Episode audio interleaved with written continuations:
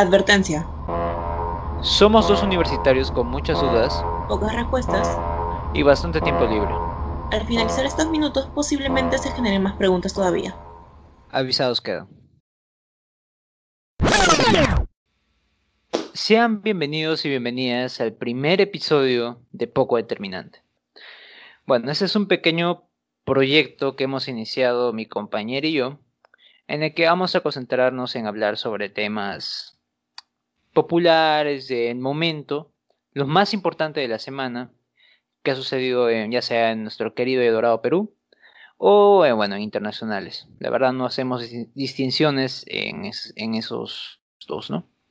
Ok, me presento. Soy Diego Merma, un estudiante universitario que está bastante nervioso por iniciar este podcast y que, bueno, se puede notar en mi voz que pues es la primera vez, ¿no? Entonces les voy a dar paso a mi compañera para que explique de qué va a tratar, cuál va a ser el formato y etcétera, ¿no? A ver, Carol, preséntate. Bueno, ah, mi nombre es Carol Revilla. Así como Diego, también soy una universitaria que la verdad es que no sabe mucho. No sabe mucho, pero le gusta informarse y tiene un pequeño gusto culposo por los temas coyunturales. Poco determinante, va a tener una logística bastante sencilla en realidad. Los capítulos se van a publicar, o bueno, se van a intentar publicar todos los viernes.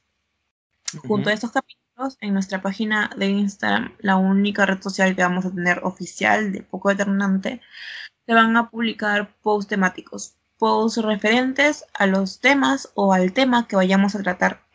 En definitiva, um, los temas, como ya se mencionó, van a ser un toque picantes y por eso mismo es que se les invita a comentar, a dar opiniones, a dar sugerencias en el mismo post de Instagram y por qué no escribirnos al privado también, tal vez. Ah, estaremos Pues sí. leyéndolos por ahí. Y, y bueno, junto a sus comentarios, pido que por favor sean todos con respeto, porque realmente es. Está complicado. Somos- Ah, además de ello, van a. Bueno, les pedimos que si este proyecto les gusta, si quieren que hablemos de algún tema en específico, pues envíenlo y de cierta forma harían más sencillo nuestro trabajo. Nuestro trabajo no Pues sí. remunerado. Ahora, Diego, Ah, ¿cómo va a haber la división de temas y lo demás? Sí, a eso vamos, la edición, la división de temas. Ah, bueno, primero también tenemos que decir, como es un podcast primerizo y como dice Caro, no remunerado, ha salido del esfuerzo que hemos juntado los dos y lamentablemente hay cosas fuera de nuestro control como, bueno, el internet. Entonces, si nos escuchan a, mí o a Carol entrecortados, pues traten de entender que estamos en un proceso todavía de elevar la calidad, ¿no? O sea, así como el micrófono, ese tipo de cosas que aún no tenemos porque pues cuestan dinero y no tenemos dinero.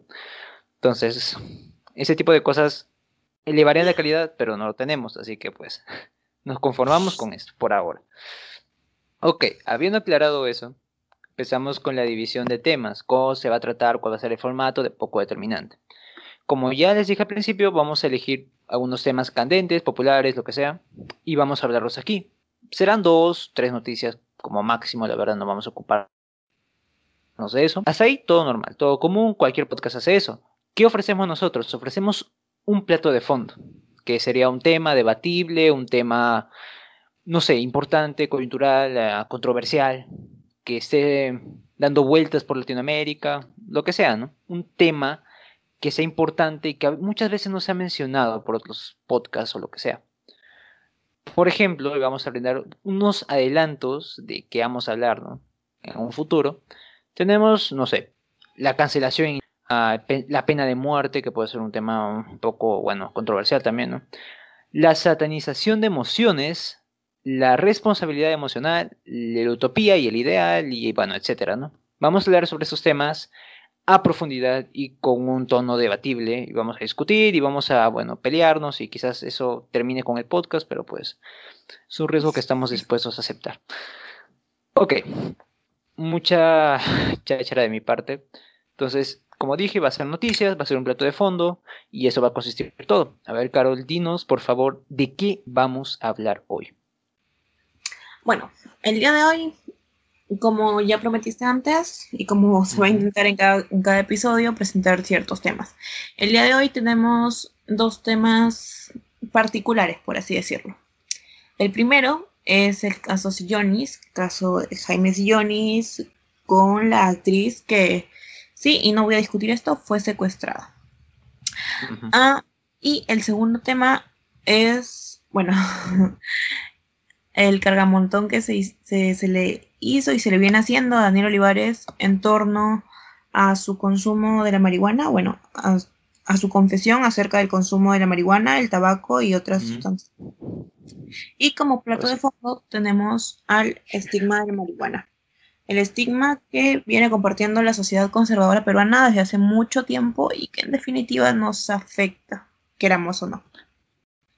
Así es, esos son los temas de los que vamos a hablar hoy. Y bueno, pues algo más que decir antes de empezar con esto de una vez.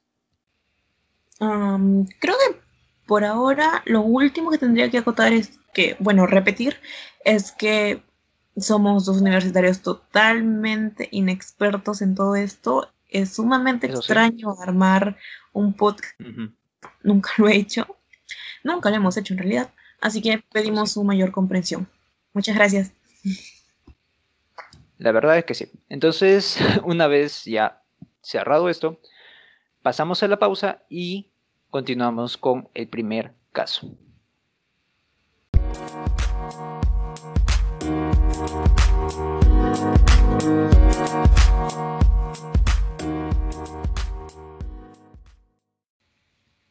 Bueno, como primer tema particular que tocaremos hoy, será el caso Sillonis. Jaime Sillonis.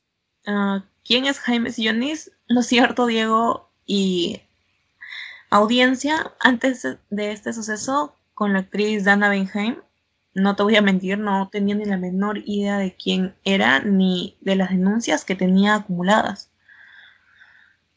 La realidad es que el caso es complicado. El caso es complicado y en cierta medida por cómo se origina, por cómo se desarrolla y por cómo se hace viral, yo creo, siendo mujer, y tal vez eso te vaya a sonar un poco extremista, yo creo que es aterrador. El caso es, va a ser presentado de una forma concisa. Según lo expresado por la actriz Dana en su cuenta de Instagram, medio por el cual ah, este caso se viraliza y en realidad se da a conocer, ella llega al edificio en el que vive, en el que vive Sillonis, todo para una prueba de vestuario. Al llegar, ella habla con el portero buscando un cierto número de departamento, pero le informan que ese número no existía, entonces le piden el nombre de a quien buscaba y le indican que vive en cierto piso, piso 11. Dana entra, sube y es importante detallar que este edificio es, es distinto. No es como todos los demás que cuando subes el ascensor, las puertas se abren y hay un pasillo que te separa de los departamentos. No, en lugar de ello, el ascensor sube y lo primero que ves es la puerta directa del departamento. Entonces, Dana llega al piso indicado y, según lo que relata, toca la puerta, nadie responde, entonces la empuja y ve que no hay nadie. Eh, grita llamando a las personas que iba a ver, pero nadie contesta. Segundos después aparece Sillonis y ella se disculpa añadiendo que se ha confundido. Se ha confundido de departamento, que no es el lugar que buscaba y regresa al ascensor dispuesta a marcharse. Ah, el problema, o bueno, el caso inicia que cuando ella quiere retirarse ah, y cerrar la puerta del ascensor, Sillonis la abre y por 15 minutos no la deja ir. No sé tú, Diego, pero yo vi el video, dura 13 minutos, casi 14, y para mí fue más que suficiente para poner mis nervios de punta, porque esa chica fue agredida. Tal vez no de forma física, pero la privaron de su libertad por casi 15 minutos. Y para mí fue violencia pura. No sé qué opinas tú. No, sí, este, el video dura unos 13 minutos, si no me equivoco, y pues es es pesadísimo en todo nivel, ¿no? O sea, la manera en la que habla el tipo, la manera en la que se quiere acercar, la manera en que le hace gestos incluso, y cómo la madre intenta detener, ¿no? Es, es horrible, o sea, uno se quiere ponerse en el lugar de la, se pone en el lugar de la chica, y siendo cualquier persona, siendo hombre o mujer, la verdad es que el tipo parece que está dispuesto a, a pelearse con quien sea. Entonces, sí, pues, ¿no? Eh, es complicado y es triste saber que una persona así ha estado tanto tiempo en ese edificio, quién sabe, diciéndole quién sabe qué a tantas personas y más sobre todo a la madre, pues porque mm, la madre ha estado buen tiempo ahí y justamente unos días antes, si no me equivoco, fue enunciado por violencia doméstica hacia su madre, tres días antes de que, bueno, el video se hiciera viral. Entonces esto era una conducta que venía ya hace bastante y que realmente pudo haber estallado mucho peor de lo que lo hizo ahora, si es que es posible, la verdad. Y pues sí, ha sido, ha sido complicado. Ah, no sé, ¿tú qué opinas?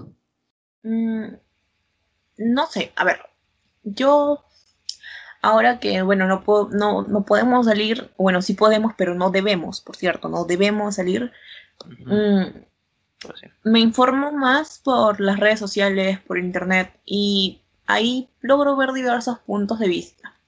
Entre ellos destaca que muchas personas aseguran que su salud mental tiene mucho que ver, y no lo niego. Es decir, no, no podemos decir que Jaime Sillonis es una persona que estaba dentro de sus cabales.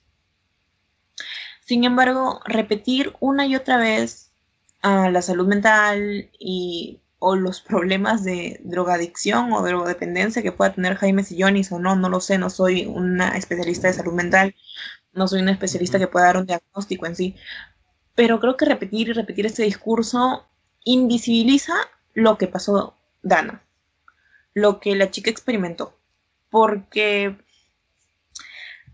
de, de verte solo a ello, no lo sé, o sea, he, leído comentarios como, ay, pero ni la agredió o eso no fue secuestro o todos reaccionamos mal si alguien entra en nuestro departamento. Es decir, sí, sí, podemos reaccionar mal, pero lo que hizo este sujeto, bajo mi punto de vista y sin ser un especialista en la salud ni en adicciones, yo creo que supera cualquier límite válido de reacción. No sé qué opinas tú. Mira, yo esos comentarios que dicen que no la llegó a agredir o lo que sea, creo que con una simple pregunta se desbaratan al toque, ¿no? ¿Qué hubiera pasado si la madre no hubiera estado ahí? O sea, si solo hubiera sido el tipo y la actriz Dana. O sea, yo no me quiero imaginar la verdad, porque se ve que incluso la madre, bueno, ya con su edad y todo, y sin mucha fuerza, no puede ni siquiera controlarlo, pero aunque sea, le pone una... es como una pared entre ella y la chica. Entonces, o sea, eh, es más fácil decir que el tipo está loco y ya no.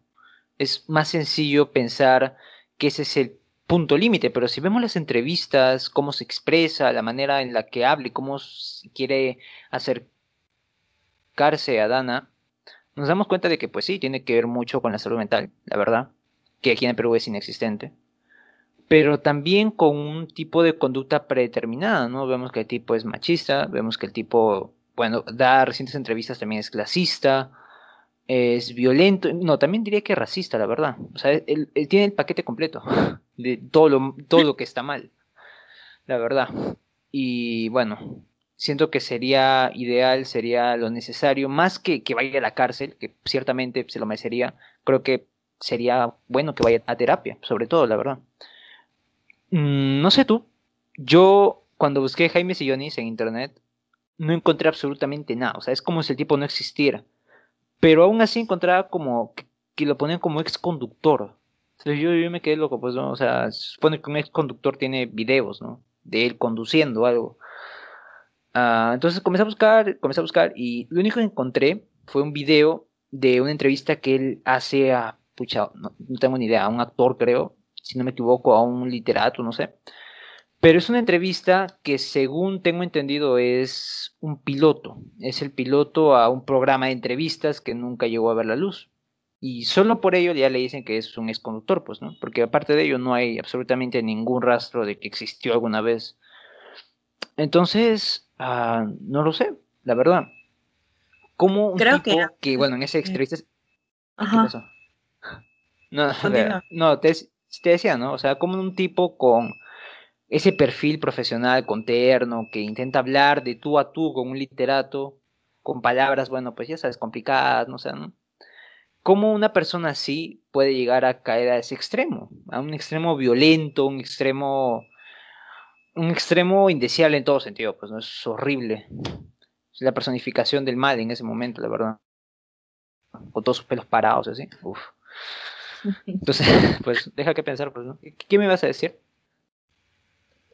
Iba a mencionar que yo había visto el mismo piloto en internet y te iba a dar la razón en que además de ese piloto no hay más información sobre él aparte de claramente las denuncias que ya tenía y ciertos videos, videos anteriores, uno de cuando lo están llevando a la comisaría, si no me equivoco, y el tipo una vez más parece no estar dentro de sus cabales y pretende de fingir un desmayo afuera de su edificio, otro video que tiene sí, sí, y otro video con con ay, con un conductor de taxi, de taxi por aplicativo, a, quien no le, no le paga la carrera y con quien se termina peleando de boca a boca en la calle. Me quedo loco, no, no sabía. Pues mira. Creo que, de hecho, su salud mental sí tiene que ver, y con esto no, no, no queremos decir que nos vamos a limitar a solo evaluar que es un racista, un misógeno, un machista, que, que sí es, es un clasista creo que pues nadie tiene duda de ello. Desconocemos cuál es el estado de, su salud mental y bueno, casos como este sí debían, deberían invitarnos como sociedad a, a concientizar acerca de la importancia de la salud mental, a concientizar acerca de llevar terapia. Pero tampoco esto nos debe cegar de que lo que hizo estuvo mal, estuvo pésimo y que si vamos a hablar de salud mental, también hablemos de la salud mental de Dana después de un episodio así de traumático. Mm, eso sí, eso sí. La verdad es que después de todo lo que ha vivido, sí debe haber, debe tener, recibir un tipo de terapia, ¿no? El Ministerio de la Mujer, que yo sepa, está en ello, ¿no? Le dio, uh, le dio ayuda a la madre, que bueno, pues es lo la mejor noticia que ha pasado es que menos el tipo ya está lejos de la madre. Aunque, bueno, mm, y es una victoria, entre comillas. Ok, acabo de buscar y el tipo que entrevista en el piloto se llama Gerardo Chávez, porque por si no sabía, y era un pintor. Que bueno, pues está medio raro invitar a un pintor a hablar, no es algo común. Pero pues sí, es un pintor, se llama Gerardo Chávez y bueno, a esas alturas la entrevista está manchadísima, los comentarios dicen que es Joker peruano, puede que sí, puede que no, la verdad. Pero sí. Entonces, bueno, en conclusión, más o menos ya como dándole un pequeño cierre a todo este caso de Jaime Sillones. Eh, todo, el, todo el alboroto que se armó debido a su situación. También obviamente salieron los que, personas que compararon con... ¿Cómo se llama ese tipo? Ah, el de las haciendas, Sillonis. Ah, Francisco Fernando Sillonis. Fernando, ¿o cuál? Uno de los sillones de las agroexplotadoras. Sí, sí, sí lo primero que el tipo dijo, o sea, sin, ojalá que no esté dando fake news, pero según lo que vi, lo primero que el tipo dijo fue que no estaba emparentado absolutamente en nada con eh, eh, Jaime Sillonis, ¿no? O sea, y nada más, nada de solidaridad a la víctima, nada de, bueno, pues estoy contigo, no, no. O sea, de frente, yo no estoy relacionado con él, nada más. Lo primero que dijo. Bueno, pues es una joyita también Fernando Sillonis. ¿Qué se le va a hacer? En ese sentido. ¿Sabes qué, puedo rescatar en torno a que se le haya relacionado a este sujeto por el apellido con el otro?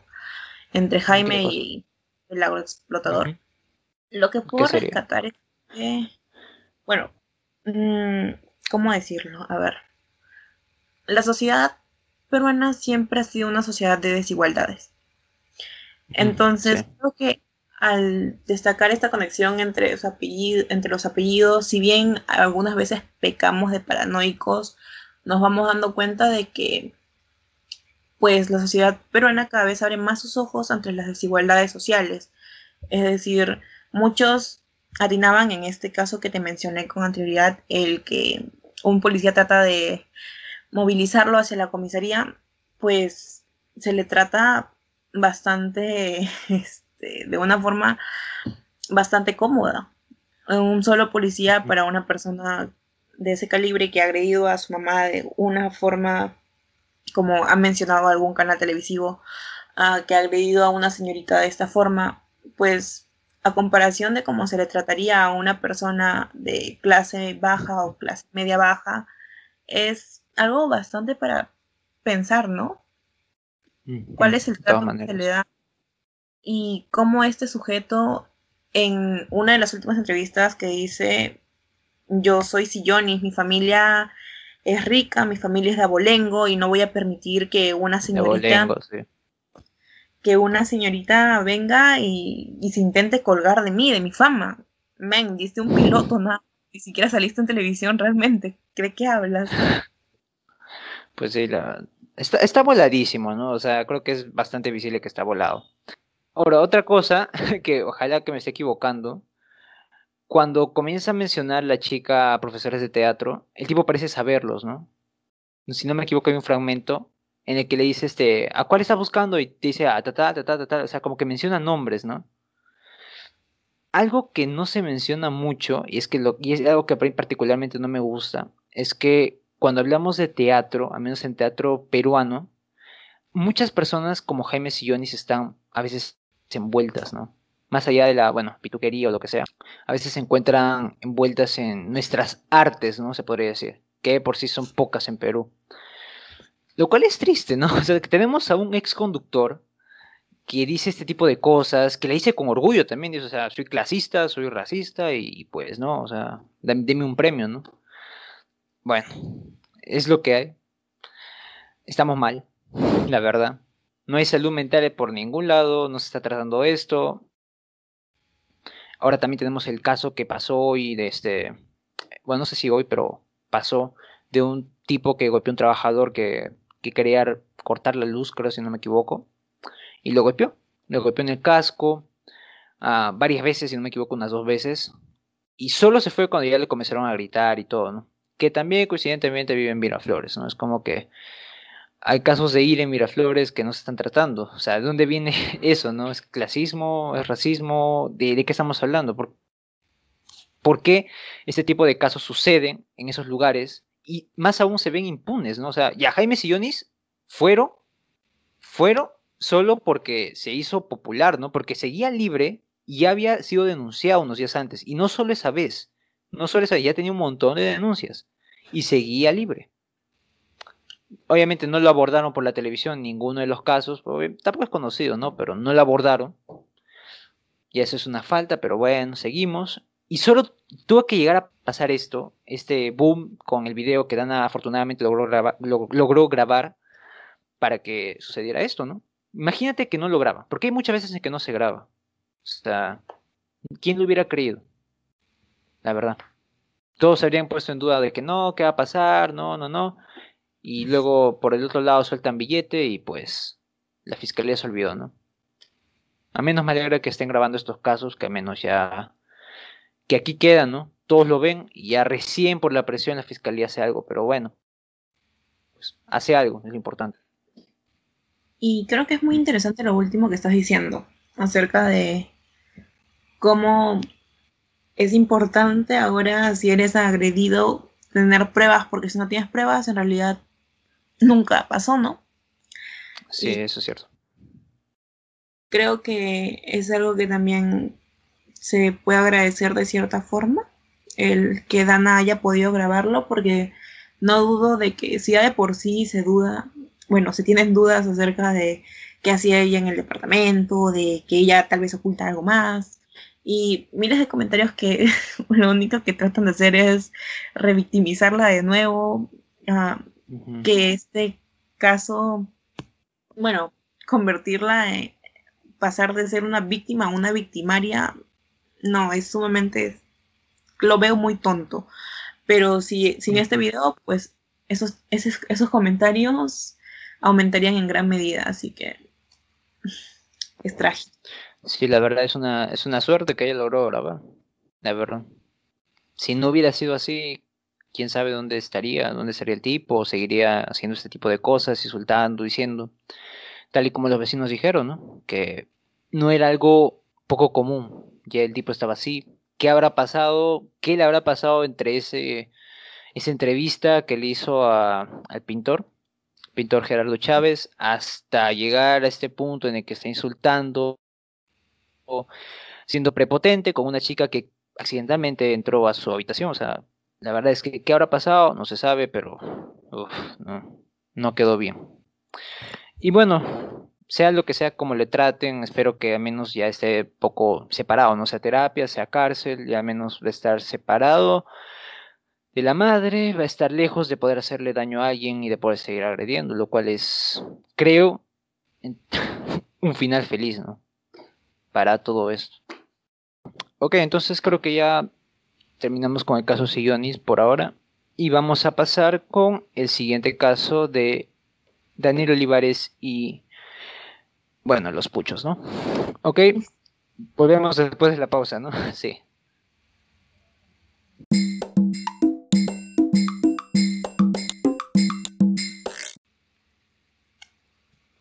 Ahora pasamos con el segundo caso, caso Daniel Olivares.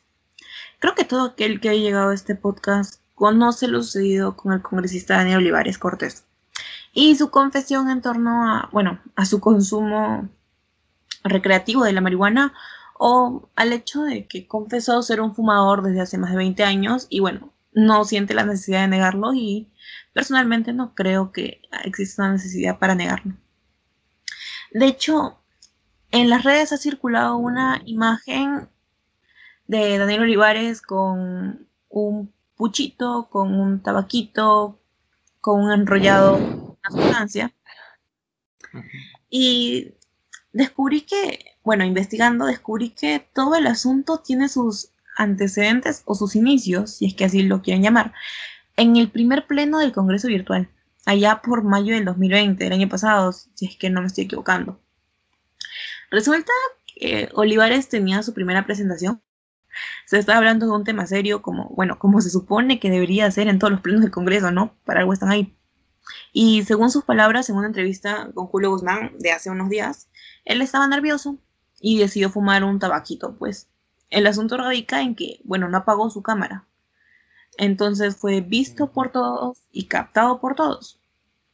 Este suceso en su momento no tuvo gran alcance bueno, si comparamos con el alcance que ha tenido su última declaración uh, como de marihuana o tabaco. Sin embargo, esas fotos han estado circulando como si fueran recientes. Entonces, eh, ahí tal vez algo que se podría discutir en torno a las campañas electorales, en torno a la reputación del Partido Morado y demás, no, no, no se sabe. Pero bueno, ahora sabemos que Daniel Olivares es un consumidor de marihuana es un fumador de hace más de 20 años que lo ha hecho con sus tíos, con su familia y que no lo considera mal. Y la verdad es que mientras sea en un uso recreativo y bajo los estándares legales, creo que por ese momento todo está bien. A partir de sus últimas declaraciones, todo se polemizó y las posturas en torno, de hecho, se han formado varias. Y antes de profundizar en esto, me gustaría conocer qué es lo que tú sabes en torno al tema, Diego. Ok, yo, bueno, no conozco mucho más de lo que acabas de decir, la verdad. Sé que ha surgido todo un problema alrededor de Daniel Olivares, sus porritos y bueno, obviamente lo han relacionado con la política y las elecciones, porque pues eso es lo que hacen los adversarios, eso es lo que hacen los políticos hoy en día, y pues sí. No, es una, al final es una oportunidad de ataque para el Partido Morado, lo han visto ideal, hasta le han puesto nombre, Moradictos, lo han visto ideal, la verdad. Y ha comenzado a atacar a todo el partido solo por Daniel Olivares y obviamente van a comenzar a desprestigiar y etcétera, ¿no? O sea, se viene a venir, se viene a venir la avalancha para el Partido Morado y, todo porque, bueno, pues a Daniel Olivares le gusta fumar un poco de marihuana en sus tiempos libres, ¿no? Que está en su derecho, totalmente. Ah, el, esto no me molesta tanto en el sentido de que, bueno, pues hay hay ciertos estereotipos respecto al consumo de marihuana, los cuales vamos a abordar después en el plato de fondo, pero todavía no. Entonces, mm, me voy a concentrar en la parte que a mí particularmente me molesta más, que es el hecho de que la comisión de ética esté abordando el tema. Ah, y bueno, supongo que están en su derecho, en el sentido de que, bueno, pues es algo que sucede en el Pleno, aunque lo de Daniel Olivares lo hace sus tiempos libres. Y la única forma en la que el Congreso y la Comisión de Ética están buscando agarrarse el tema como para decir, Daniel Olivares es malo, Daniel Olivares es un drogo y fuma y hace cosas malas y etcétera, y por eso debe ser, no sé, sancionado o lo que sea. La única forma en la que se están tratando de agarrar de eso es de que posiblemente haya estado poco volado en alguna, durante las sesiones de Congreso, en alguna sesión del Congreso lo cual supuestamente en ello radica la investigación, de si ha estado o no, y por ello se verá si se va a sancionar o no. Lo cual es este, muy ambiguo, no tiene sentido, y se ve que de todas maneras están buscando una oportunidad simplemente para tumbarse al Partido Morado, o al menos para bajarle un par de puntos. Ah, bueno, no, me encanta eso, ¿no? Es como que ah, podrían estar haciendo tantas cosas, buscando tantas investigaciones, tienen un montón, ¿no? sea, tiempo a elegir y se van con los porros de Daniel Olivar. Entonces, como que mm, no, no me convence eso. La verdad. Bueno, la política peruana es eso, ¿no? es eso. ¿Qué es, ético? ¿Qué no es ético? Es complicado definirlo. En realidad, bajo mi punto de vista, y no sé si lo compartas, el qué es ético o qué no es ético depende de cada sociedad. Nuestra sociedad es una, sociedad sumamente conservadora en la cual al, parecer para una comisión de ética es, es más perjudicial que un congresista consuma marihuana, lo cual para uso recreativo, según el artículo, el artículo 299 del Código Penal, es totalmente válido. Pues y, y no es castigado con ninguna privación de la libertad. Pero tal parece que eso es menos ético que robar, que estar relacionado a, al narcotráfico. Sí, precisamente. Eh, tener las manos sucias. Ah, bueno, esta es nuestra, nuestra sociedad. Pues sí, no, es lo, lo que hay, la verdad. Ya como, bueno, como este es nuestro podcast, como este es podcast llamado Poco Determinante y somos poco determinantes. También es un podcast en el que vamos a encargarnos de quemar a ciertas cosas que no nos gustan o que no estamos de acuerdo. y bueno, en este caso tomo la palabra porque la verdad es que sí, lo de la Comisión de Ética me parece asombroso, asombroso en un mal sentido. Ah, voy a leer un poco lo que tengo acá frente mío. ¿De qué se encarga la Comisión de Ética Parlamentaria?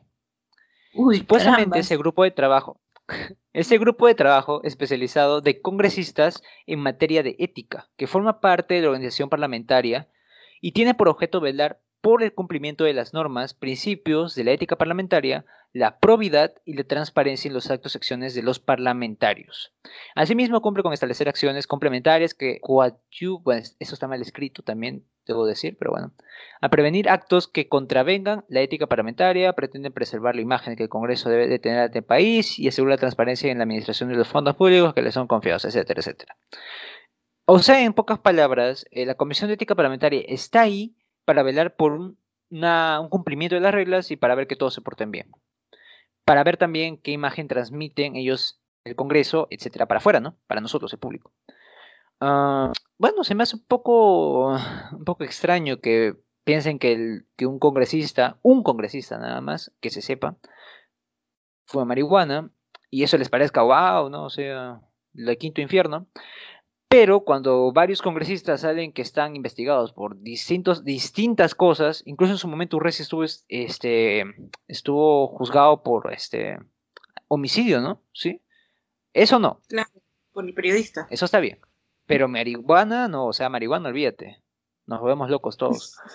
Mm, está, está como que no, no tiene sentido. Y eso es lo que más me llega, ¿no? Tiene mucho que ver con los estereotipos, ¿no? Es como que ah, su moral de ellos, como que ya, mi moral es no fumes marihuana porque te va a hacer adicto, lo cual no tiene sentido, pero bueno, ya te va a hacer adicto y está mal ante los ojos de tal religión o ante mis ojos, o lo que yo creo, o lo que yo pienso. Eso, eso es tuyo, ¿no? Cada quien puede pensar distinto, no hay ningún problema. Pero cuando ya llevas eso un término legal, y no solo eso, sino haces de lado investigaciones realmente serias que a mí me importan, por ejemplo, como lo de Edgar Alarcón, que es literalmente un criminal que está robando dinero, a, que Daniel Olivares se fue un pucho, yo la verdad a mí no me importa, si quieres lo comparto, no hay, problema. Pero el hecho de que esté robando dinero sí nos afecta a todos como ciudadanos. Y ahí sí estamos llegando a un punto en el que las acciones de ciertos congresistas me están perjudicando en cierta manera. Y eso no lo investigan, están investigando otra cosa, otra cosa de relacionada con la marihuana. Entonces, como que, ah, por ese lado de la Comisión de Ética, mal. Como también para, ya, para terminar de quemarlos a todos, creo que por aquí tengo el nombre de quien está presidiendo, para que no nos olvidemos. Ah, está presidido por Mariano Yupanqui. O sea que si Mariano Yupanqui decide postularse al Congreso de, después de un tiempo, no voten por él, por favor. Ese somos Perú, ese somos Perú. Capaz cambie de partido, pero por ahora ese somos Perú. Sí, ¿qué, me querías decir? Recordemos que en el Perú no solo son partidos, sino también los políticos por, por sí mismos, que son tan camaleónicos que un día son de derecha, otro día son de izquierda, otro día son de centro, otro día no se definen, pero saben que quieren robar. Pues sí. Y bueno, algo que me gustaría añadir ah, en torno al caso de Daniel Olivares y tal vez me vayan a, catalogar como, bueno, comunista, como que todo lo ves igualdad social, pero... con confianza, mándate, mándate. Es cierto que eh, lo que hizo Daniel Olivares, bueno, lo que hace, fumar marihuana, está permitido. Está permitido por el Código Penal y no estoy en desacuerdo con la postura que lo defiende. Pues sí, cada quien es libre de consumir lo que desee mientras no afecte a terceros, y eso todos lo sabemos, creo yo. Sin embargo, sí he visto que muchos se rasgan las vestiduras y defienden a capa y espada a Daniel. no me parece mal, cada quien es libre de defender en quien quiera y poner las manos al fuego por quien quiera. Pero sí lo considero hipócrita. Ah, porque muchos de ellos también son los mismos que no dudan en criminalizar a una persona, bueno, a una persona de tez morena, de clase baja o de clase media baja, que también consume marihuana de forma recreativa y que no necesariamente es un adicto. Y que además de ello, todo lo hace bajo los estándares legales. Entonces, si vas a defender a un congresista, si vas a defender a, bueno, tenemos que admitirlo, a un pituco, porque no sé si Daniel Olivares era un pituco tal cual, pero es una persona que pertenece a otra clase social. Entonces, si vas a defender, si lo vas a defender a él y te vas a, ir por la calle criminalizando a cualquiera que pueda confesar que consume marihuana de forma recreativa y todo en orden, entonces, ¿de qué estamos hablando? La persona de tez morena y perteneciente a esa clase baja o clase media baja, en la mayoría de los casos es rechazada socialmente y no aplaudida como lo están haciendo muchas personas con Daniel Olivares. Es decir, esa persona pierde su empleo en muchas ocasiones. Y tú y yo sabemos, porque no pertenecemos a la mejor clase posible, pero estamos pues dentro, bueno, la clase media, clase media baja tal vez, y vemos que a una persona X, que no es Daniel Olivares, de fumón de esquina no lo bajan. Y me atrevo a mm, convertir esto en una institución donde también entra el clasismo y el racismo porque es la realidad del país. Y creo que dejar pasar esta oportunidad sería algo muy, muy negligente de mi parte. Es algo para pensar, ¿no? Empezar a analizar cosas para darnos cuenta de que muchos podríamos consumir marihuana y no se nos categorizaría como si se hace o si se haría con otras personas de otras clases sociales. Solo lo dejo ahí, lo tiro ahí, para que se analice tal vez. Sí, sí, estoy totalmente de acuerdo, la verdad. No creo que sea bueno defender a alguien a capa de espada, menos en este caso. Daniel Olivares no es un santo, tampoco es un demonio por fumar marihuana, pero ciertamente no es un santo. Tiene sus problemas, tiene sus esos, o sea, el hecho de fumar marihuana no es algo malo, me atrevo a decir, capaz tenga sus ventajas, obviamente tenemos el lado medicinal con el cannabis, etcétera, pero no hay absolutamente nada de malo que alguien lo haga. ¿no? Tenemos ese prejuicio de que una persona de clase baja, que ya está fumando un poco, ya pues drogo, adicto, ya bueno para nada, perdedor, este, X cosas, ¿no? Y bueno, sí estoy de acuerdo que mucho de proviene del clasismo que tenemos. Por más que queramos negarlo, muchas personas en el Perú les perdonamos, a veces me incluyo, no lo sé, X, bueno, perdonamos ciertas cosas que las clases altas hacen, ¿no? Lo vemos como algo bien porque ellos lo hacen y listo, ¿no? Pero cuando alguien de una clase más baja hace lo mismo, lo tratamos de manera diferente. Entonces sí, hay mucho que pensar. Eso, eso sí pasa en el Perú, creo que es muy importante aceptarlo porque sucede y una vez que se acepte podemos cambiarlo, ¿no? Bueno, sacando esto del lado del lado del clasismo, ah, también creo que es importante mencionar que esto es algo político. O sea, no nos hagamos los ciegos. Estamos en procesos electorales. Va a llegar las votaciones para ser presidente o para elegir congresistas. Entonces, ah, no me sorprende que lo estén no solo no solo a él, sino a todo el partido, ¿no? Al Partido Morado. Entonces, dime, Carlos, tú qué piensas, qué opinas de todo eso, ¿no? ¿Qué has visto tú, por ejemplo, de que estén haciendo en contra del Partido Morado a raíz de esto, ¿no? De la marihuana.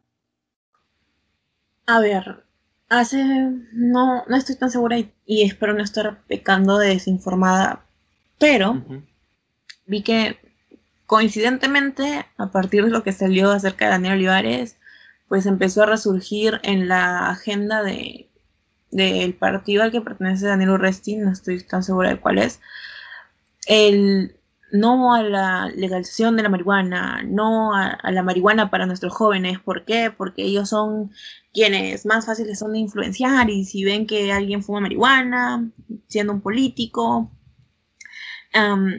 es, se pueden volver adictos y que esta plática no se debe normalizar porque las drogas son malas y, vamos, que estamos en el siglo, bueno, estamos en el 2021, estamos hablando. Pues sí, ¿no? Eso es lo que ¿Tú qué has visto en torno a ello? Mencionaste tu rest y, y me entró rabia, la verdad. Es, bueno, su partido es Podemos Perú. Ah, desde ahora que estamos en un podcast, felizmente, y supongo que uno, dos o tres personas quizás, con suerte, nos están escuchando. Por favor, por favor, por favor, no voten por Podemos Perú. No voten, por favor, digan a su familia que no voten por Podemos Perú, porque es un resti, quizás para mí, la más viva interpretación de populismo conservador que hay en el Perú. O sea, es, es la viva imagen. Yo pienso en ello cada vez que lo veo. Y no, por favor, ah, Dios, no puedo concurrirse. Pero ya, tienes razón en un punto. Estamos, muchos, no solo, no solo ese partido, sino muchos partidos están tomando este lado conservador, están apelando a esto de no drogas. O sea, el Partido Morado te dice que te drogues y está bien. Y yo como padre, supongo, como madre, lo que sea, te digo a ti, ciudadano, que eso no está bien y que nuestros hijos no deberían fumar droga. No, no deberían consumir droga, ¿no? Y por ello tienes que votarme a mí. O sea, yo estoy en contra de ello y tú me tienes que votar a mí porque yo estoy en contra de ello y no voy a permitir que haya una legalización. No me están, o sea, me están, me están prometiendo que no van a hacer algo. Y yo por ello debo votar por, o sea, no tiene sentido. Pero sí, eso funciona, eso apela. Es como si, por ejemplo, sale un partido que diga, estoy en contra del aborto, estoy en contra de la legalización, de, legalización de la marihuana, estoy en contra del feminismo, estoy en contra de absolutamente todo, la verdad y quiero que todo se quede tal y como está, con menos delincuentes, y la gente se va a volver loca. Te van a decir, sí, ese es el elegido, ese es nuestro presidente. Y quizás gane, o sea, así jodidos estamos. Entonces sí, muchos están agarrando de toda esta propaganda, de toda esta situación, y le están explotando al máximo hasta como más no poder. Duró como tres días la tendencia en Twitter de Daniel Olivares. Y no tiene sentido. Es que no tiene sentido. Es, o sea, si mañana sale algo de, no sé, de de Alan García, que no sé, era consumidor de marihuana y se murió, igual, van a quemar al APRA. Por eso. Están queriendo quemarse unos a otros. Sale lo de César Acuña, lo queman a César Acuña. Sale lo de ¿quién más está postulando? Forsyth y lo queman. Después queman a. Van a, a quemarse entre todos y todos van a quedar tan quemados que vamos a elegir al menos quemado. Al que más se ha conservado. Y así va a ser, porque siempre es así. Entonces, uh, bueno, solo queda escoger bien, ver guíense por los congresistas que más les gusten, porque pues los candidatos presidenciales están todos hacia el quechi. Hoy vi que Forzagui estaba en la delantera con 13% y casi me da algo. Casi me da algo. O sea, no, sí, me dio miedo tenerlo en las piernas. Y no, por favor, por favor, decidan bien. Sí, no tengo mucho más que agregar. No sé, ¿tienes algo más que decir sobre los moradictos y Daniel Olivares? No sé. Creo que antes de que nos tomen de morados y no sé, no. No, no, no, no somos morados. No. Dios, no. No somos militantes de ningún partido político en realidad, no somos militantes de ningún partido político. Creemos, bueno, no sé si Diego compartirá esto, pero yo creo que los partidos han dejado de guiarse por ideologías realmente que no, no siguen una agenda verdadera, no, no tienen algo que los una y ahora solamente se basa en conseguir candidatos populistas que te den un tupper con dinero, que te den una beca para la universidad y o que te construyan algo que se va a derrumbar al poco tiempo. Entonces, no, actualmente no creemos que haya una ideología realmente fuerte y no somos militantes de algún partido político. Simplemente consideramos que lo que están haciendo en ese sentido de satanizar el consumo de la marihuana o tratar, de colgarse con discursos conservadores es, es muy bajo, es muy bajo. Sí. Ah, pues sí, nada más ah, concordar contigo en todo, la verdad. Estoy de acuerdo, los partidos ahora son muy populistas, nadie se compromete a nada excepto a que cuando llegue van a robar. Eso es lo único que, lo que todos están de acuerdo. Sí, ¿no? Y bueno, para confirmar, no soy morado, sin impresión, no soy morado, la verdad. De hecho, detesto que Julio Guzmán esté en la, en la delantera o bueno, sea la cabeza de ese partido, porque a pesar de que sean buenos congresistas, Julio Guzmán, no, no, no, o sea, no. Después de, todo lo que pasó, no, por favor. Pero sí, no, o sea, no hay realmente ningún partido interesante. Capaz salga alguien de las tinieblas y nos salve a todos, no lo sé, vamos a esperar, que en abril todavía. Pero sí, no se dejen guiar por ningún partido, la verdad. Sean muy críticos con todos y elijan bien. Es lo único que podemos decir, elijan bien y, suerte, no suerte a todos. Ok. Entonces, bueno, acabamos con eso y pasamos al plato de fondo luego de esta pequeña pausa.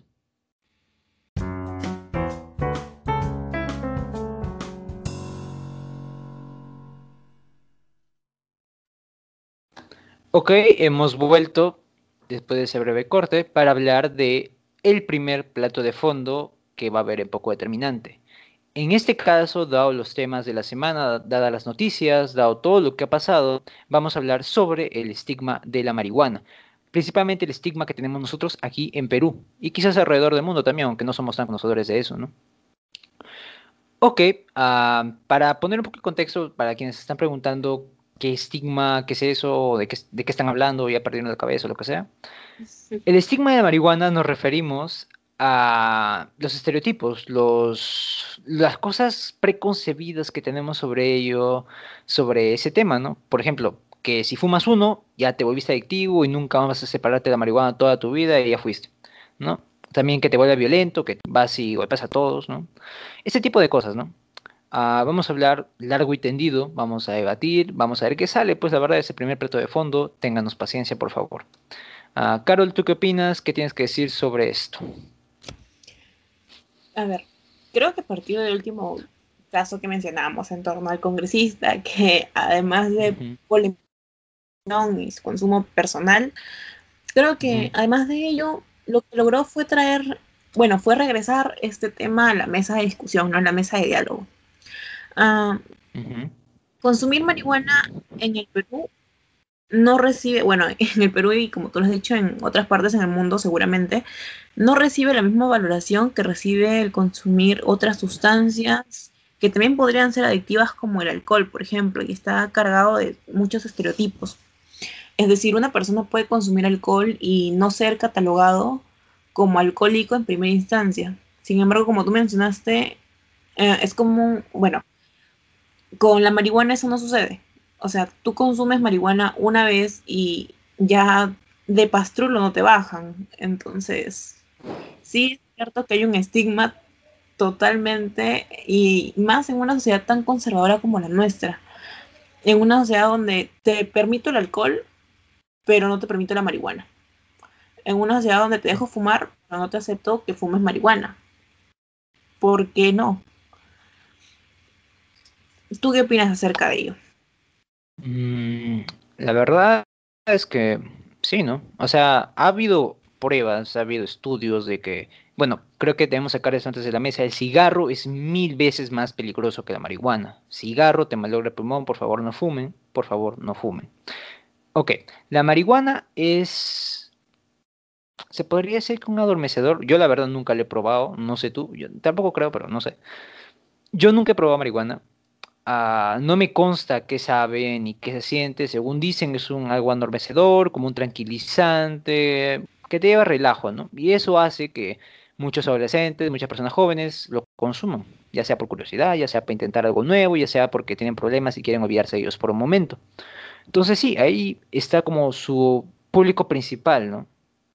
Ahora, también quiero aclarar un poco antes de que antes de avanzar más, que estamos hablando solo de la marihuana, no, no de otras drogas, ya defender la cocaína, defender ese tipo de cosas ya es un poco más complicado, ¿no? La cocaína, la heroína, etcétera, son más peligrosas, son...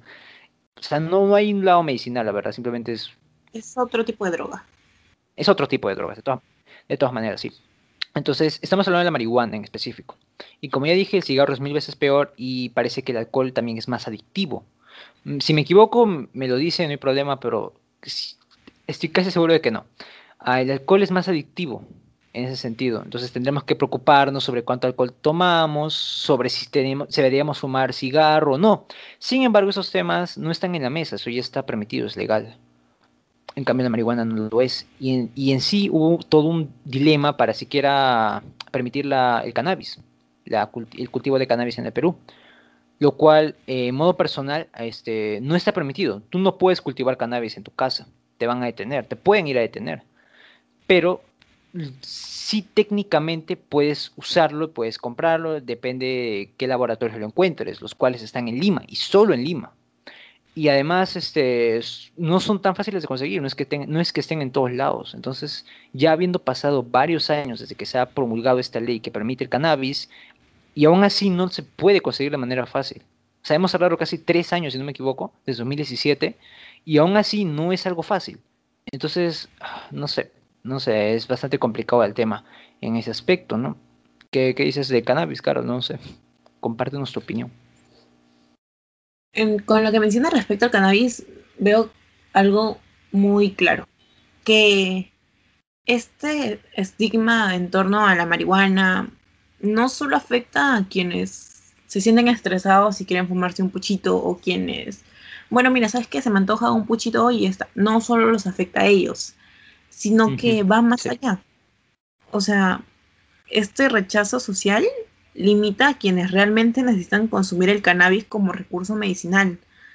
Acceder al cannabis en el Perú, como ya lo mencionaste, y con este prejuicio, es complicado y sumamente tedioso. Muchas personas lo requieren con carácter de urgencia para poder tratar sus respectivas condiciones médicas. Sin embargo, son pocos quienes realmente pueden acceder a dicha, bueno, dicha sustancia o a sus derivados de forma legal, porque a pesar de que legalmente se debería poder acceder como recurso medicinal, socialmente no te lo aceptan. Entonces, yo veo que este prejuicio ya no es legal, sino es un prejuicio, o sea, no tiene mucho que ver con el lado legal, sino es más social, de cómo te van a ver si consumes cannabis o consumes marihuana, bueno, si consumes cannabis en el sentido de que necesitas consumir cannabis porque un médico te lo ha, te lo ha recetado, sin embargo no puedes conseguirlo. Y tienes un tratamiento médico que llevar y no puedes conseguir ese cannabis porque, como ya mencionaste, se encuentra en Lima, es tedioso conseguirlo. Entonces, ¿sabes qué incita eso? Incita eso a la compra en el mercado negro, porque no hay otra forma de acceder mm, al mismo sin, tantas trabas. Sí, es complicado, la verdad. De todas maneras. Ah, bueno, como poco determinante es un podcast de datos también. Aquí tengo, eh, tengo los principales consumidores de marihuana en porcentaje de adultos en el último año, países del mundo, ¿no? Israel es la que más consume marihuana, de lejos, tiene 27%, me supongo que dice porcentaje de adultos que han consumido en el último año, bueno, 27%, de lejos se lo lleva al siguiente que es Estados Unidos, en 17%. Después sigue un país latinoamericano, sorprendentemente, que es Chile, y luego sigue Canadá, sigue Nigeria, sigue Nueva Zelanda, Francia y bueno, etcétera, ¿no? Creo que, si no me equivoco, bueno, aparte de Uruguay, que está en el puesto número 13, el único país uh, sudamericano que se encuentra en el top, es, eh, en encima en el top 3, es Chile. Bueno, pues, ¿no? Algo para pensar, algo para dejar en la mesa, ¿no? Uh, también acabo de confirmar este, lo que dije antes. Uh, el cannabis, que bueno, es la marihuana, es menos adictivo que otras sustancias como la nicotina, que es lo que hay en el cigarro, la heroína, la cocaína y el alcohol. Mm, bueno, pues eso es un dato, ¿no? O sea, hay cosas más peligrosas que la marihuana de la que deberíamos estar preocupados. Sé que hay algunos aranceles, algunos... Quieren de alguna manera el Estado manejar para que ya no compren tantos cigarros, ya no se produzca esto de fumar en la población. Pero bueno, no es la misma urgencia que muchos congresistas tienen, o bueno, muchos ciudadanos y congresistas también tienen de simplemente negarlo, rechazarlo socialmente, de que si fumas marihuana estás mal. Ah, bueno, entonces también como es una zona de debate y es plato de fondo, vamos a discutir un poco más personal. A ver, vamos a meterle un poco de sazón porque, bueno, pues a la gente le gusta el chisme y a nosotros también, la verdad. Ah, personalmente, yo no sé si consumiría marihuana. ¿Por qué? Porque es adictiva. O sea, sí es adictiva como cualquier otra cosa en el, mundo, la verdad. Si yo quiero los videojuegos, se, se pueden ser adictivos para mí. Cualquier cosa en exceso te puede hacer adictivo. El juego, como digo, los videojuegos, el billar, cualquier tipo de esas cosas, ¿no? Te pueden hacer algo, se pueden volver una dependencia para ti, te pueden hacer dependiente. Y no sé, menos por ese lado, sí, voy a confesar, me da un poquito de miedo de que, bueno, no sé, ¿no? Es también parte de mi estigma latinoamericano de que las drogas a veces cuando se pueden consumir, este, te pueden volver adictivo. Sí, tengo un poco ese pensamiento en mí, no voy a mentir, ¿para qué voy a ser hipócrita? Pero ya eso es algo muy personal, ¿no? O sea, tampoco por ello voy a impedir que otras personas lo hagan, tampoco por ello voy a decir que no lo no se difunda o que no haya droga o que etcétera, ¿no? Y mucho menos voy a ponerme frente a una persona que necesite el cannabis para tratarse, por tratarse un tema de salud. No voy a ponerme frente y decir, mira, yo no lo haría, tú tampoco debes hacerlo. No, pues vivan y dejen vivir, ¿no? Básicamente. Ah, bueno, pues ya ese es mi chisme. Carol, ¿tú alguna vez tú te, a ver, ¿tú consumirías marihuana? Si te lo ofrecen. A ver, en lo personal, a ver, algo así que, que esto de quede claro, ah, yo nunca he consumido marihuana, nunca he consumido cannabis y creo que, así como tú, también tengo mis propios prejuicios, mis propios miedos y tal vez esto se daba en, definitiva a la sociedad conservadora en la que hemos crecido. Pues y sí le temo a la marihuana. Le temo en el sentido de que me puedo volver adicta, es decir, pero a la vez, así como le temo, sé que no debo tenerle miedo, porque no deja de ser una sustancia como el alcohol o el cigarro, que tampoco he fumado nunca, pero he consumido alcohol y no soy, no soy alcohólica. Entonces, sé que podría consumir marihuana y no convertirme en una drogadicta. Claro. Entonces, si me lo ofrecen y yo siento que estoy cómoda fumando, porque esto también tiene que ver mucho con el consentimiento y no con la presión social de vernos forzados a consumir cosas que no queremos. Simplemente, si yo me siento cómoda consumiéndolo, creo que sí aceptaría. Porque no veo que esté mal. Es decir, es legal, y aún así no fuera legal, está comprobado, como ya mencionaste, que es menos adictiva que otras sustancias y menos perjudicial. Entonces, yo creo que sí lo haría. Me costaría, tal vez, porque es un trabajo constante de deconstrucción, de apartarnos de todos esos pensamientos conservadores que se nos han inculcado desde hace años, prácticamente desde que nacimos, y es que no es así. Entonces, ah, sí, sí consumiría, pero después de un proceso de construcción totalmente extenso. ¿A ti alguna vez te han ofrecido marihuana? Um, no, que yo recuerde, no, la verdad. Me han ofrecido cigarro, me han ofrecido alcohol, sí, pero no. O capaz, sí, y no me he dado cuenta, ¿no? Como es la misma forma que un cigarro a veces, ¿no? La verdad no tengo idea. La verdad, siendo sincero, no. No me han dicho, fumas esto, un puchito, no. No me han dicho nunca. Ah, tampoco he tenido oportunidad porque pues pandemia, entonces, o sea, ha ido un año de mi vida y no he tenido esa oportunidad, se puede decir. Pero sí, es muy importante lo que dices. Eh, siempre todo en exceso es malo, de todas maneras. Todo en exceso te puede llevar a una adicción. Ah, y tiene mucho que ver el autocontrol que uno puede tener. Sí, la verdad, tiene que ver con el autocontrol. Yo, por ejemplo, sí tengo bueno, es que alguna, algunas veces me, me, he visto un poco obsesivo con algunas cosas y me ha costado dejarlas, ¿no? Entonces, sí, por ese lado sí siento que no sé si tendría autocontrol para lograrlo, pero pues es una vía para traicionarse, la verdad. Capaz en unos años digo, ¿sabes qué? Se me ha antojado y acepto y se acabó. Y capaz pasa todo normal, sigo con mi vida y listo. O sea, tampoco es una decisión de vida o muerte, pero sí es importante siempre estar cómodo. Si tú estás listo para consumir, si tú dices, yo no veo problema, yo estoy informado y sé que no hay absolutamente nada de malo en hacerlo, pues lo hago y se acabó y sigo con mi vida. No hay por qué sentirse culpable, no hay por qué sentirse mal. Pero siempre mientras estés cómodo, si te están forzando, si te están diciendo, oye, fuma esto, o, si no fumas esto, te vas, o lo que sea, pues te vas, la verdad. No, necesitas ese tipo de presión, nadie le necesita. Y creo que no está bien, al menos en ese aspecto, forzar. Es una decisión no tan importante, pero es esencial para cada uno saber cuándo está listo para cruzar esa línea, ¿no? Cruzar esa línea de probar droga. Porque es droga al final del día, ¿no? Ok. bueno, creo que eso por ahora cierra ese pequeño debate. Cerramos la, hora del chisme. Y ahora pasamos a una pregunta un poco más complicada. ¿Qué causa el estigma de la marihuana? ¿Qué causa que en el Perú haya estereotipos de esto? Esta es tu pregunta, Carol. A ver, dime, ¿tú qué opinas de esto?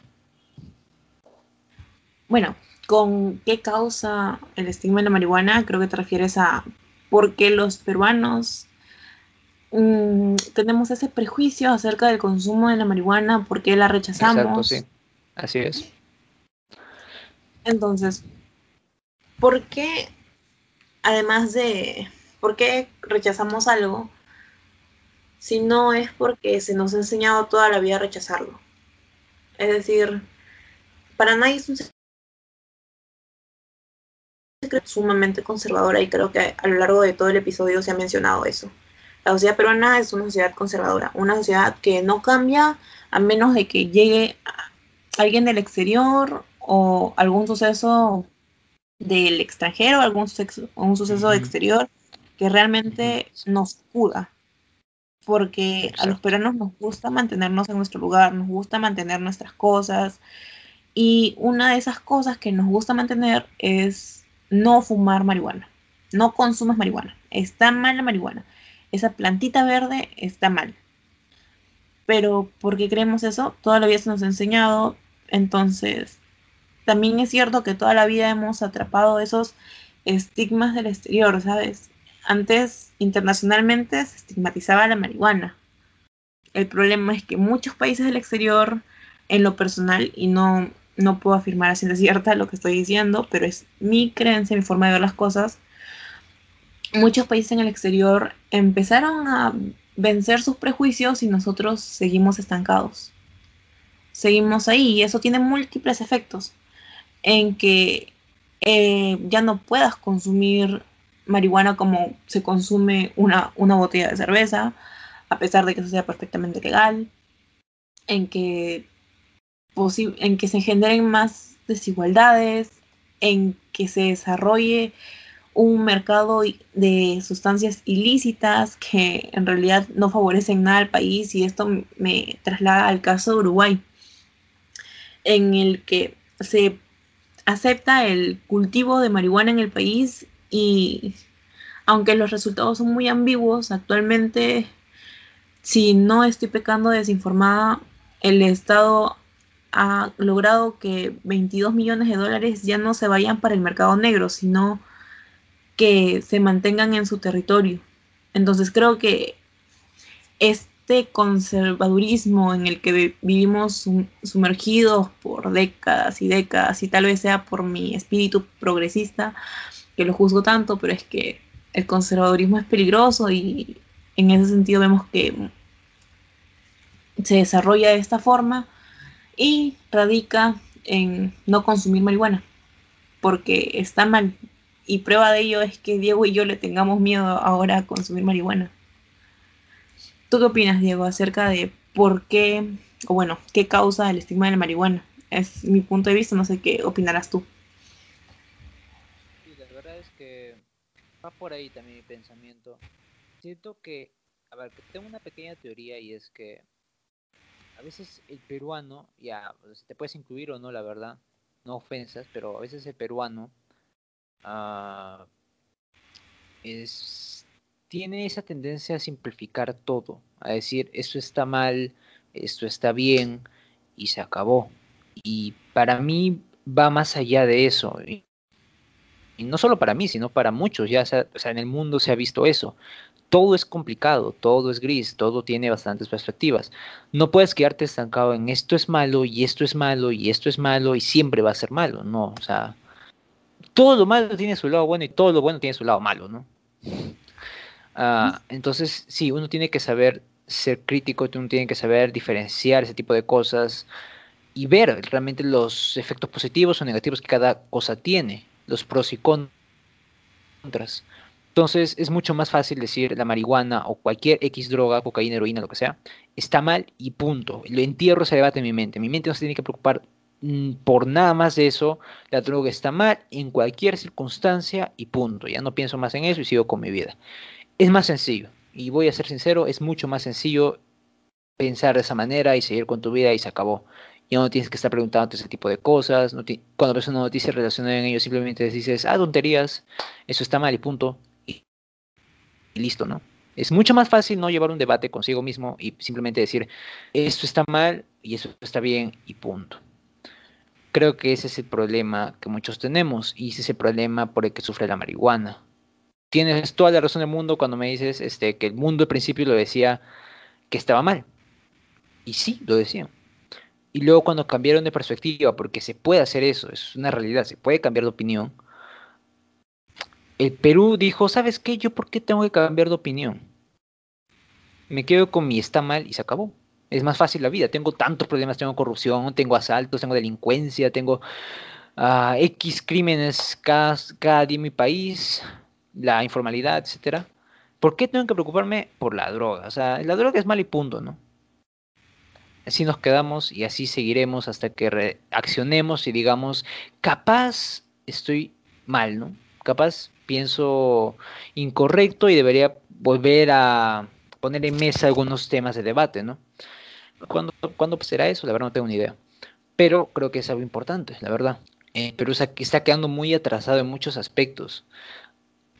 Y la verdad es que tenemos esa sensación de que muchos dicen eso, ¿ah? lo he leído bastantes veces en redes, de que el mundo se está volviendo caótico, el mundo está cayendo en la tentación y nosotros somos los moralistas, los, los somos el último estandarte de la humanidad y somos los moralistas del Perú que vamos a defender la moral y vamos a, a, llegar al cielo, ¿no? O sea, y eso ya se me hace egocéntrico, pues, ¿no? o sea, no somos la moral, el mundo está cambiando y deberíamos en vez de estar diciendo de eh, el mundo está equivocado y yo estoy bien, podríamos decir quizás el mundo está cambiando por una razón, ¿no? O sea, quizás está pasando por algo, ¿no? Tal vez no sea porque yo soy el único que tiene razón. Y eso es lo que pasa, y eso es lo que pasa con la marihuana. Ah, tenemos que avanzar en muchos aspectos. Y no, no, digo que la marihuana sea el primer tema de debatir, no hay muchas cosas por delante, pero no por ello vamos a votarlo a una esquina y decir, ah, bueno, ya para el final, ¿no? Mm, al menos con el cannabis siento que es necesario, siento que se está perdiendo mucho dinero, como dices, en Uruguay, están, lo han unido a su tipo de comercio, ese tipo de ingresos para el Estado y han salido bien. Ah, sí, digo, hay personas que obviamente van a enrollarse con la marihuana y muchos se van a volver adictos porque hay muchas personas que no tienen autocontrol y eso es la realidad. Pero también podría no sé, legislarse, ¿no? O sea, no que sea para menores de edad, sino quizás para una edad determinada, que haya ciertas leyes, que haya ciertas regulaciones, tampoco es que se permita la marihuana y ya nos volvemos a Domingo Morra, sino que, no sé, legislarlo, ¿no? Para eso están las leyes, para eso están los congresistas, para eso están, para eso estamos nosotros como ciudadanos para educar y decir, este, la marihuana es buena en ciertos aspectos y puede ser mala si abusamos de ella, y listo. No es un debate tan complicado, tampoco es sencillo, pero no es tan complicado. Y bueno, pues siento que es más una cuestión de flojera por parte de nosotros de simplemente lidiar con el mundo que tenemos ahora. Y pues sí, la verdad es que esa es mi opinión de marihuana. Tengo miedo, sí, pero algún día lo voy a perder.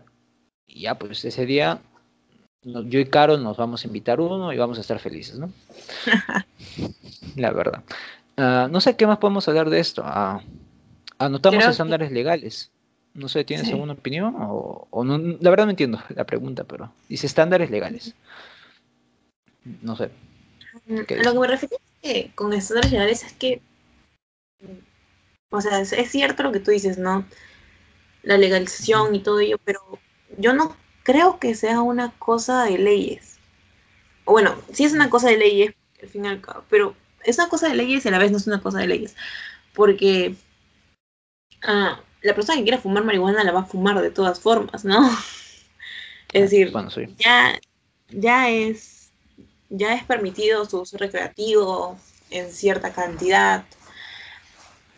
Y no, no creo que ese sea el único factor, es decir, si es un problema así, si es un problema social, si es una problemática que tiene que ser tratada como comunidad, entonces ya no veo que eso sea un problema de legalización, sino con todas mis objetividades, con todos mis sesgos, con todas mis creencias. Yo en lo personal puedo decir que este es un asunto que sobrepasa todo carácter únicamente legal y se convierte en político y obviamente social. Es decir, ¿de qué me sirve que me legalices algo si la sociedad me va a seguir juzgando? Es decir, yo sé que no me debe importar que, que la sociedad me juzgue, pero al fin y al cabo, ¿de qué me sirve una ley si socialmente no avanzamos? ¿Me entiendes? En de pensamiento y así, entonces sí es válido la ley, porque al fin y al cabo la ley nos regula a todos, pero... Y tal vez esto suena súper superficial, el que, el que le importa a la gente, ¿no? Pero de alguna u otra forma afecta, porque el ser humano es un individuo que crece en sociedad. Entonces, tampoco es solo valernos por lo que la sociedad dice, sino buscar que como sociedad crezcamos y, como ya lo dije, soy media progresista, entonces sí, abrir nuestras mentes y enfrentarnos a aquello que nos está tratando de golpear en la cara, ¿no? Como ahora el tema de la marihuana que surgió por lo sucedido con el congresista. Creo que eso era lo que se refería con los estándares legales. Bueno, sí, tienes toda la razón. Mira qué bonito estamos debatiendo. La verdad es que tienes razón. Eh, es un tema social.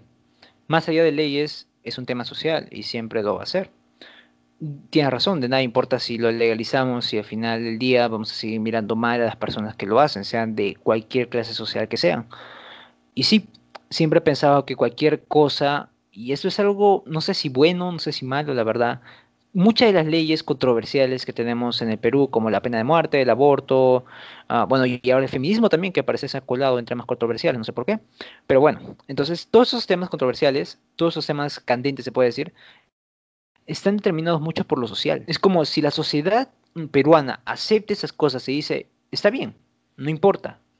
Yo lo, no, quizás no lo apruebo ya, pero no me pongo en contra de ello. Las leyes inmediatamente dirían, está bien, lo probamos. Porque una sociedad de, ¿cuántos millones? 39 creo. No va, no, no es rival, o sea, es rival, que hablo, digo, sí es rival para un Congreso. El Congreso no es rival para una sociedad de 39 millones. Y si muchos nos juntamos y decimos, yo estoy a favor de esto, se va a cumplir. Porque al final las leyes son una consecuencia de lo que pensamos, de lo que creemos que está bien, lo que creemos que está mal, lo que puede ser permitido y lo que no. Y sí, pues, o sea, la marihuana siento que sí pasa por un tema de leyes, pero siento que también más allá de ello también pasa por un tema social si, por ejemplo, en el lado del tema de leyes, si las leyes fueran más rápidas, si las leyes no fueran tan conservadoras en ese sentido, y no dejaran de lado tanto el tema, quizás el cannabis ya habría estado disponible desde hace varios años y en todo el Perú, pero sigue en tiendas muy específicas solo en Lima. Entonces, por ese lado las leyes afectan, pero por el otro lado lo social también. Y, y ahí entramos a un tema mucho más complicado ya, la verdad. No sé, ¿qué tienes que opinar? ¿Un dato final quizás para cerrar todo esto? No sé.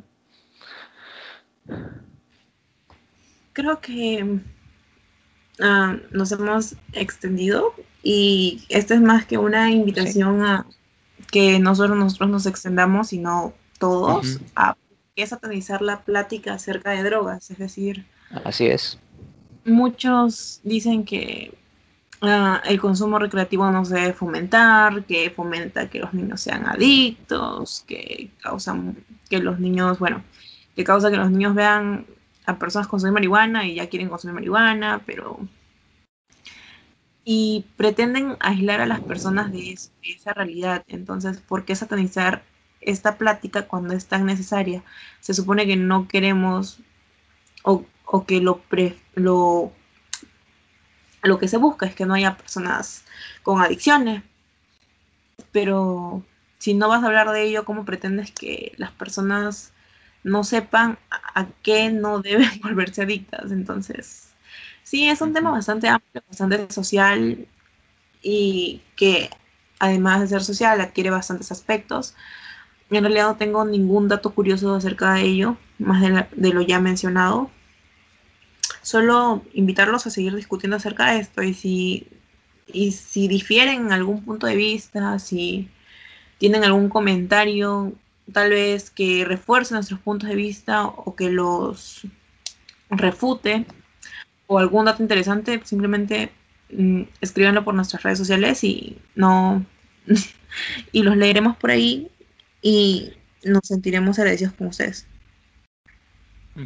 Ah, lo mismo que Caro, la verdad, ya el tema está interesante, hemos, nos hemos explayado en lo que hemos querido decir, que es el objetivo de esto.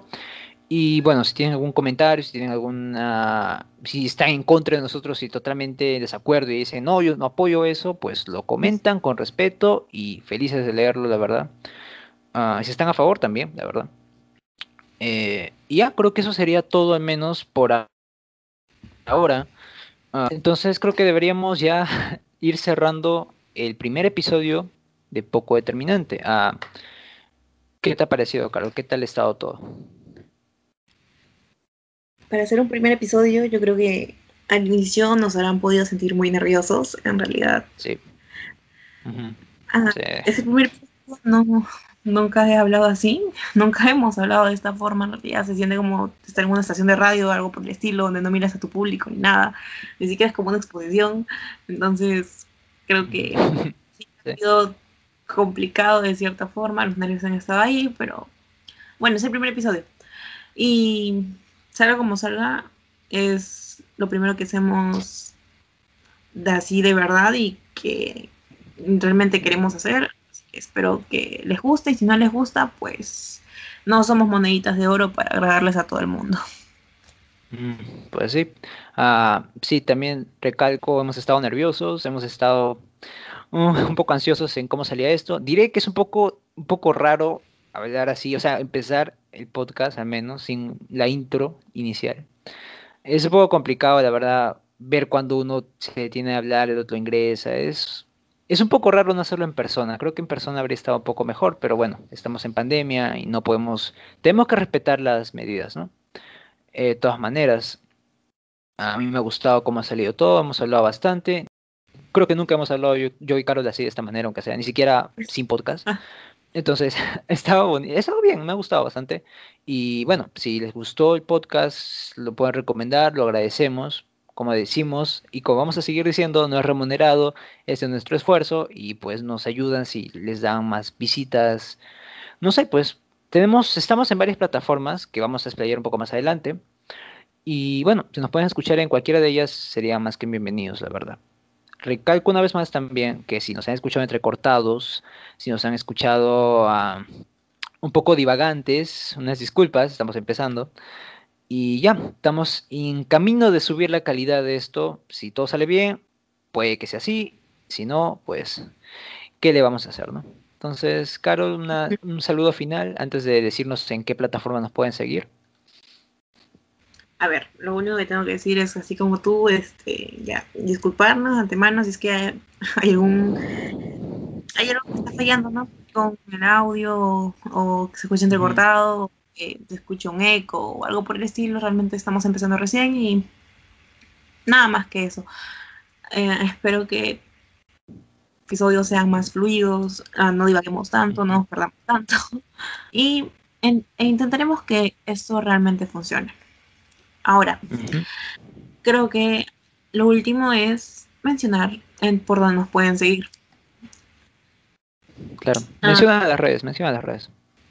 El Instagram oficial de Poco Eternante es arroba poco eternante guion bajo, no, poco guion bajo determinante. Eso en Instagram, de hecho, ah, el podcast no tiene ninguna otra página, ni en Facebook, ni en ninguna otra red social. Por su parte, Diego en Instagram está como arroba di.martínez-14 y en Twitter lo encuentran como arroba Diego en mayúsculas MM. Y por mi parte, solo tengo Instagram, arroba carol-r.f. Y esas son nuestras redes sociales donde nos pueden encontrar, compartir comentarios, ideas de temas y más. Sí, estaremos tratando de ser activos, vamos a publicar algunas cosas. Caro ya dijo que va a tener los posts temáticos del episodio, así que este, el post de la legalización de la marihuana, el estigma y todo eso, va a estar disponible el, bueno, ese día, porque estamos publicando el viernes, por si acaso, van a ser todos los viernes las publicaciones de los episodios. Vamos a tratar de ser puntuales, la verdad, que a veces salen algunas cosas, la universidad, ya saben. Y pues, bueno, como objetivo va a ser el viernes, cada, cada viernes va a, ser, va a haber un episodio. Hay, que pensar positivo, ¿no? Ok, como ya dijo Carlos, me pueden seguir en Instagram, en Twitter, uh, y a Carlos también nos pueden seguir en Instagram, y también nos pueden seguir en la, nos pueden escuchar en estas plataformas, nos pueden escuchar en Anchor, en Breaker, en Google Podcast, en Pocket Cast, en Radio Public y en Spotify también. Si no me equivoco, en iTunes también estará disponible, aunque estamos teniendo un poco de problemas con, iTunes, entonces capaz si no, unas disculpas por adelantado si no se puede, pero en las demás plataformas que acabo de mencionar va a estar disponible los episodios y también va a estar a nuestra descripción, nuestra descripción está ahí y también está en nuestras redes por si no escucharon algunas cosas, por si se perdieron algo, también está separado cada tiempo que dura los casos, ¿no? El caso Sillonis, el caso de Daniel Olivares y el plato de fondo. Están separados en la descripción, entonces si lo quieren ver, bienvenido sea. Entonces, creo que ya deberemos despedirnos. Se acabó el primer episodio. Creo que ya es hora. Sí. Una vez más, gracias por escucharnos. Gracias por escucharnos y adiós. You know,